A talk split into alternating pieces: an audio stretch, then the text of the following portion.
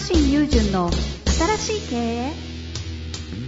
パラダイムシフトが急速に進む経営環境ポッドキャスト新しい経営は連続起業家投資家プロデューサーでもある慶應義塾大学特任准教授の若新雄純が独自の視点から混沌の時代を楽しんで生き抜くための経営の考え方についてゆるくお伝えします。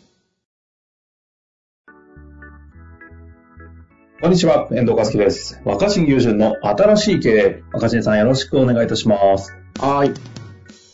さあ、前、はーいってびっくりした。ややっていいんですね、これ。あの、あの、前回のテクノロジーで人間関係解決できないの、あの納得感、すごかったですね。まさにっていう感じだったんですけど、あの質問者くださった方は、どうやらあの年収は億を超えているという噂を聞いておりますので、えー、そういう方の質問だったみたいですよ。あらあらあら、すごいね。まあ、という流れでですね、今日も早速質問来てますので、早速行きましょう。今日は、えっ、とですね、質問だけですね、行きたいと思います。社長が部下である私にあまり興味関心がないようです。私もあまり自己主張をしない性格なので仕方ありませんが、部下が上司に興味を持ってもらいたいと考えるのは無駄でしょうか？自称ナルシスナルシストの若新さん教えてください。という質問ですね。なるほど。変わった質問だな。変わった質問ですね。うん。うん、なるほど。どの切り口からいきますかね、これ。うん、あもうもう一回質問読み上げてもらっていい？もちろんです。うんうんえー社長が部下である私にあまり興味関心がないようです。私もあまり自己主張をしない性格なので仕方ありませんが、部下が上司に興味を持ってもらいたいと考えるのは無駄でしょうか？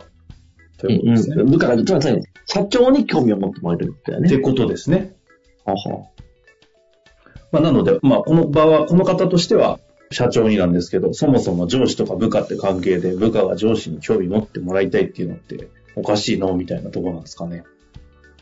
うん、なるほど。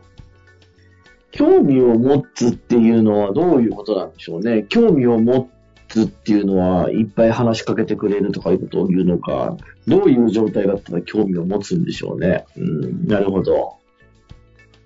逆にコミュニケーション論とか、なんか組織論的な観点で見ていくと、興味というものをどうあるべきなのかみたいな話ってどうなんですかね。興味。うん。いや、まあ、その、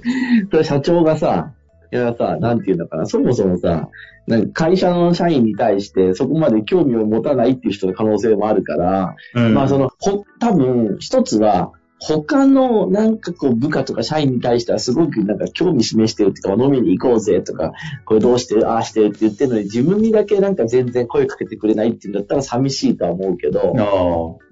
うん。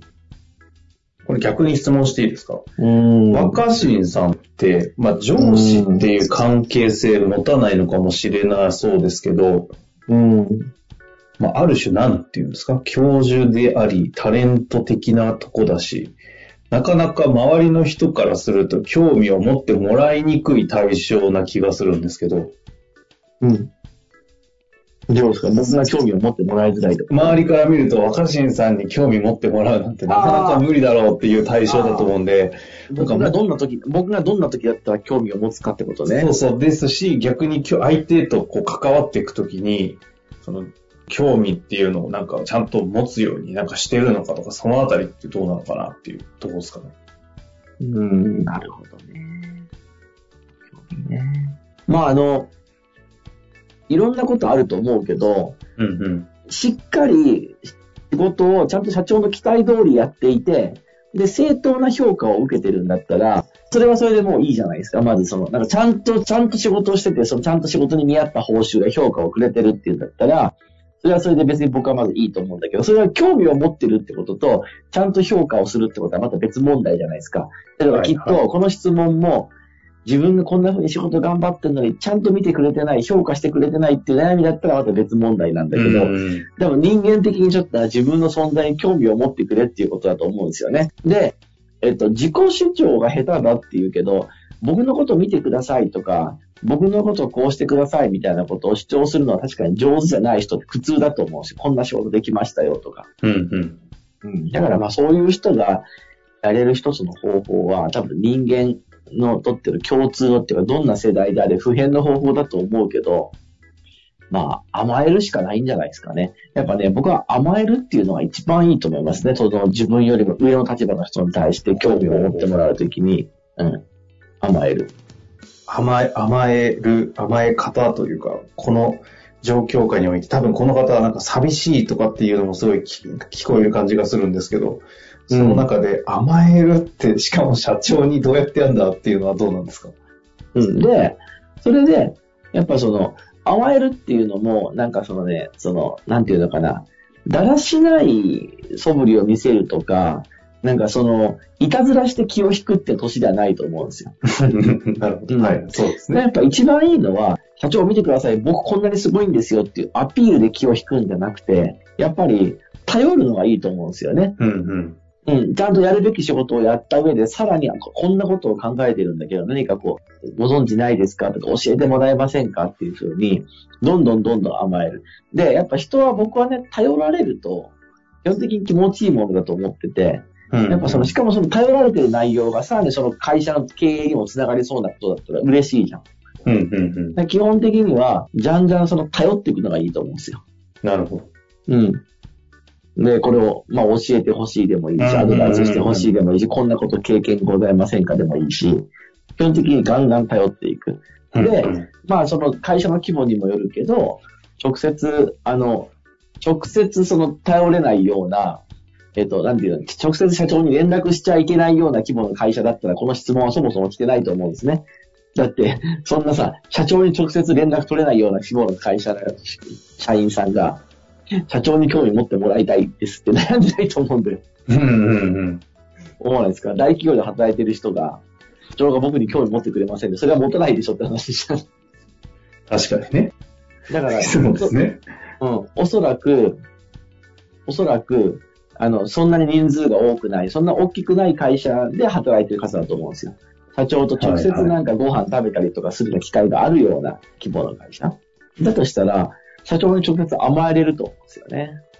で、その甘えるっていうのが今やってることで、一生懸命やってて、さらにもうちょっとここをこう乗り越えたいみたいな時に、社長なんかいい方法ないですかとか、ご存知ないですかとか、ちょっとこれ教えてもらっていいですかとか、あとわざわざ、まあ残業ってわけじゃないけど、もしよかったらこういうことについてちょっとなんかアドバイスとかちょっとレクチャーしてほしいんですよっていうふうに、ちょっといいいじゃないですかみたいな感じで、まあ甘えていく。そうすると、その自分どんだけ頼ってくるこいつって何考えてんだろうとか、どんなことやろうとしてるんだろうっていうふうに、多分興味を持つし、その頼られることが気持ちいいから、まあ積極的にそのなんか可愛がってあげようとか、何かを提供してあげようという気持ちになると思いますけどね。なるほどですね。うん、あの、これ逆に社長サイドというか、マネジメントっていうんですかね、側の方からすると、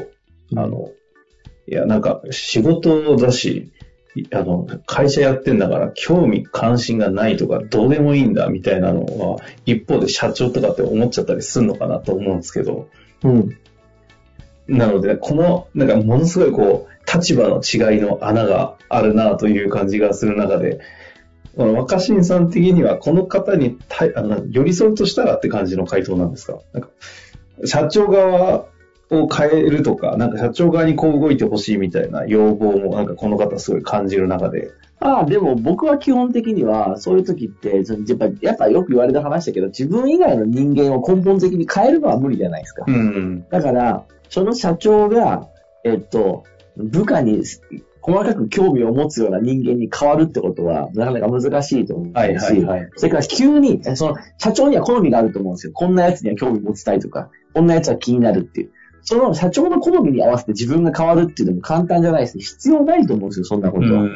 だから、社長をどう変えるか、自分をどう変えるかっていうのは、どっちも僕はストレスだと思ってるし、他人を変えるのも自分を変えるのも僕はあんま良くないと思ってるんですよ。うん、だんだんちょっとまともな話になってきた。そうそう。そうとにかく、他人のことも自分のことも変えない方がいいと思うんです、僕は。うん。じゃあ、こういう悩みがあった時に何を変えるべきかっていうと、関係を変えるのがいいと思うんですよ。ああ、はいはいはい。うんかんもしかするとこの相談者さんは、仕事はしっかりできる人かもしれないけど、そつなくこなしちゃってて、しかも自己主張しないわけだから、言われたことは、はいはいってちゃんとこなせていて、社長からしてもストレスフリーな人かもしれないですか？あいつはまあきちっとやってるよね、みたいな。確かに、ね。特に、うんうん。特に気になることがなければ、それ以上興味を持たないってこともあると思うんですよ。それを無理に相手を変えたり自分を変えたりするのは良くないと思うんですよ。で、関係を変えるべきだと思うんです。その関係の変え方として、積極的に頼る、甘えるっていう関係を変える。これ僕は自分を変えることでも他人を変えることでもないと思ってます。ああ、なるほど。整いましたね。うんなるほどですね。前半グダグダだったから、前半でもカットしててください。いやいや、でも、質問からの思考のプロセスが垣間見れて、逆に臨場感あって分かりやすかったので。いや、でも本当にだってこれ、で、いきなり、この録音、録音始まってからいきなり、いきなり質問聞いてますからね、私さん、毎回。ちょっと本当にこう、僕が事前に予習しないっていうね、その、サボり癖がある人間だから仕方ないんですけど。はい。いや、さすがの回答いただきましたので、両者どちらかを変えるとかではなくて、関係性を変えると。そのためにも甘える、頼るということが大事だというところで、うん今回の場合はね、そう思います。。思います。はい。というわけで、ありがとうございました。はい。本日の番組はいかがでしたか？番組では若新雄純への質問を受け付けておりますウェブ検索で若新雄純と入力し検索結果に出てくるオフィシャルサイト若新ワールドにアクセス。その中のポッドキャストのバナーから質問ホームにご入力ください。